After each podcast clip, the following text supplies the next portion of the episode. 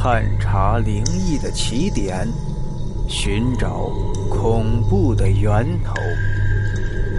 欢迎收听今天的故事《阴宅》。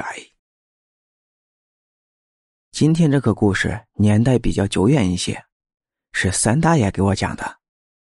吃过晚饭呢三大爷眯起他的双眼，像是回忆着什么。我们几个呀，就喜欢缠着他。让他给我们讲故事，因为三大爷讲故事就像是说评书那样引人入胜。这回讲的是一个短故事，说有一家中年夫妻生了七个大胖小子，个个是生龙活虎，最大的十七岁，最小的六岁。那年月孩子多，日子穷，营养跟不上，不少家的孩子都养不活，就随便找一个荒郊野地一埋，所以。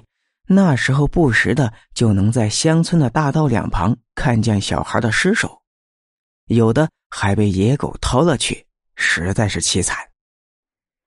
言归正传啊，这家中年夫妻虽说生活也不算富裕，但是男主人吃苦耐劳，女主人缝缝补补，这七个小子啊，其中六个都能帮家里或轻或重的干点活连最小的啊都能抱点柴火之类的。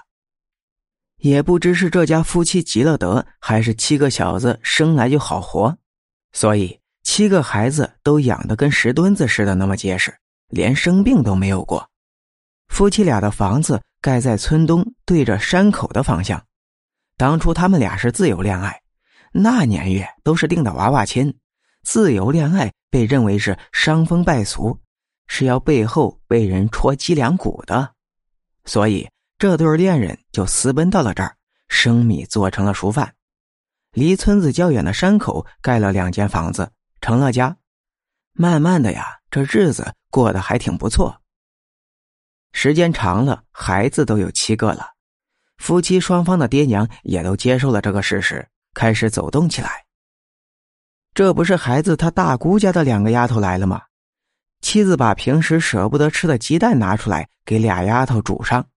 还给炖了野菇和小鸡儿，都是可着丫头先吃，惹得七个小子是干瞪眼、直流口水呀。晚上的时候，两个丫头起来去外面尿尿，吓得连哭带喊的去叫他大舅。男人赶紧出去问咋回事那丫头说：“墙根那个地方有几个不大点的小孩在那哭呢。”他大舅说：“小孩子不许胡闹。”丫头说。就墙根那个地方，说着用手一指，男人见俩孩子说的真真切切的，也朝那个方向看了看，瞧了半天也没看见啥，于是领着孩子就进屋了。小孩子好哄，给点吃的就睡了。可是怪事儿就发生了，一接连几天，他妹妹家的两个丫头都说墙根那个地方有小孩在哭。这家里的七个小子还笑话两个丫头胆小，可是孩子妈妈却被这两个小丫头说的是心里怪害怕的，就让男人把两个丫头送回去了。以后也就没有再发生过类似的什么事儿。话说这天正好来了一个道人模样的人进屋讨水喝，喝完了水之后也没有走，而是站在房子门口对着房子四下观察。这小子的妈心里就纳闷了：“你看我们家房子干啥呀？”正好看见男人回来了，就急忙迎上去。几个小子也打闹着从外面跟着回来了，一哄而进，就跑进了厨房。男人见道人一脸诧异，十分不解，还没等开口，就听道人小声念叨着说：“哎，这房子是阴宅呀，这地形属阴。”又是阴魂聚集之地，怎么住在这样的房子里还过得这么兴旺呢？夫妻俩也没听清，这什么阴宅阳宅的呀，他们也不懂。道人觉得不行，得把这阴宅的事儿和两口子说说，这万一以后出了啥事儿，这可就不妙了呀。结果还没等道人开口，就听见女主人开口大骂几个孩子。大阎王、二阎王、三阎王、四阎王、五阎王、六阎王，七大阎王、大阎王呢？你给我出来！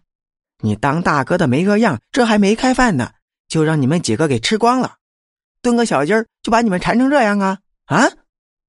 说着就气冲冲的拿着鸡毛掸子朝着几个孩子抡起就打。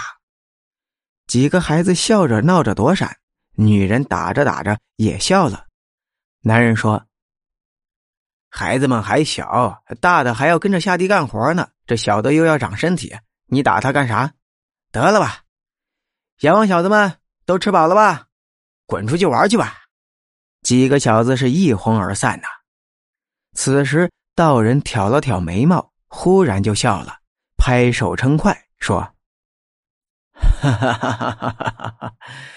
哎呀，好啊，好！走南闯北王仙脚，各种怪事儿见不少。七个阎王七个小，各路小鬼都吓跑啊！”